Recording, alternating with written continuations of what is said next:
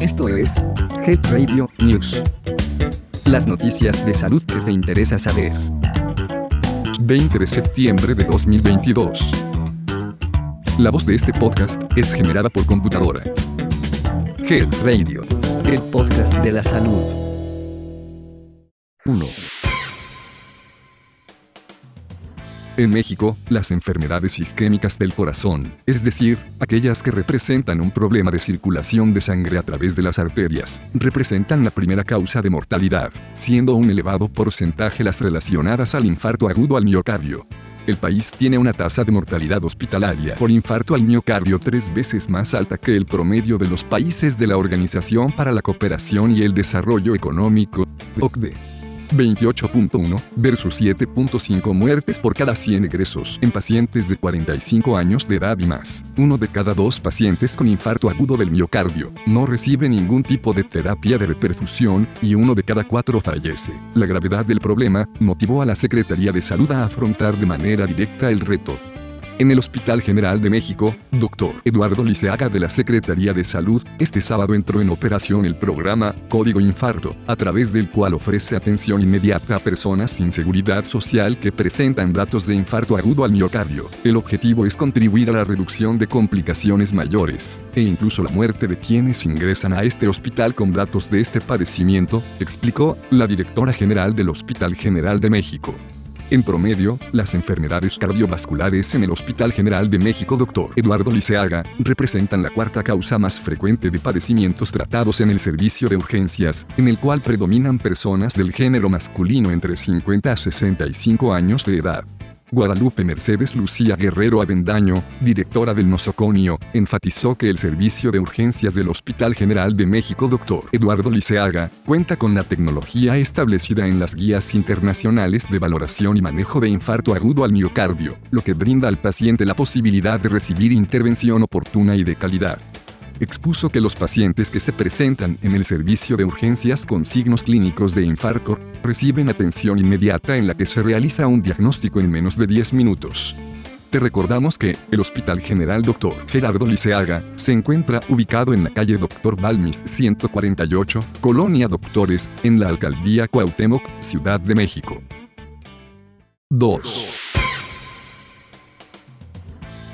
La mañana del 19 de septiembre, el Instituto Nacional de Cancerología INCAN recibió el quinto cargamento, con 1.142.400 vacunas contra COVID-19 para niñas y niños de 5 a 11 años, las cuales fueron adquiridas a través del mecanismo COVAX de la Organización de las Naciones Unidas. Los biológicos quedarán en resguardo en la cadena de frío del INCAN en tanto se distribuyen para su aplicación. Del 8 al 19 de septiembre, han llegado al país 4.713.600 dosis de Pfizer BioNTech pediátricas, de un total de 10.003.200 biológicos, del contrato con el mecanismo COVAX. En el traslado y la seguridad de las vacunas desde el Aeropuerto Internacional de la Ciudad de México Benito Juárez hasta el INCAN, participó personal de Laboratorios de Biológicos y Reactivos de México, BIRMEX el Centro Nacional para la Salud de la Infancia y la Adolescencia Cencia, y de la Comisión Federal para la Protección contra Riesgos Sanitarios COFEPRIS, así como elementos del Ejército Mexicano. El documento rector de la Política Nacional de Vacunación contra el virus SARS-CoV-2 para prevenir COVID-19 en México está disponible en la página de salud del gobierno y se lleva a cabo de acuerdo con las prioridades definidas por el gobierno federal para la reducción de contagios, hospitalizaciones y defunciones a causa de la pandemia. 3. Los recuerdos asociados a los sismos son los que asustan y no el sonido de la alarma por sí mismo, según información del Senapred.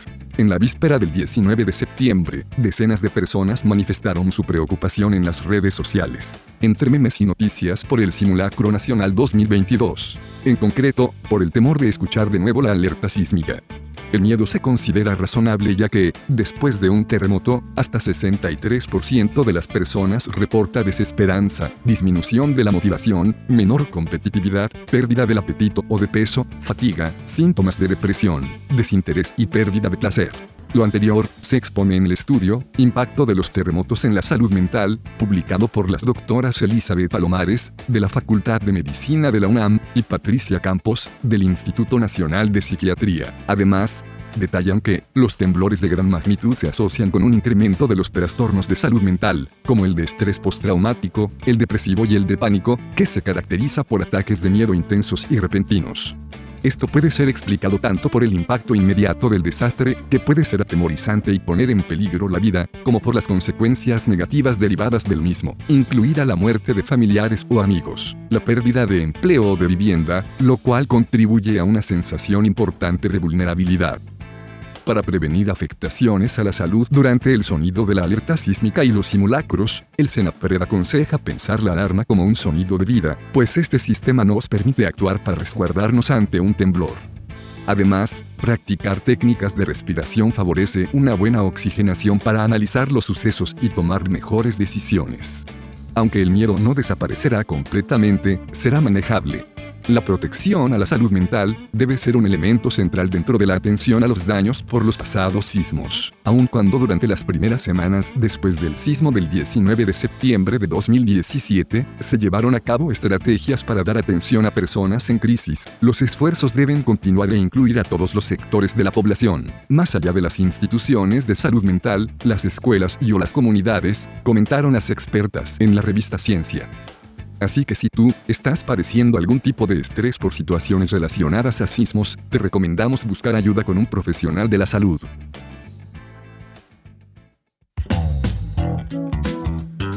Esto fue Head Radio News. Mantente actualizado de las noticias más relevantes en salud. Escúchalas todos los martes en punto del mediodía. Hasta pronto.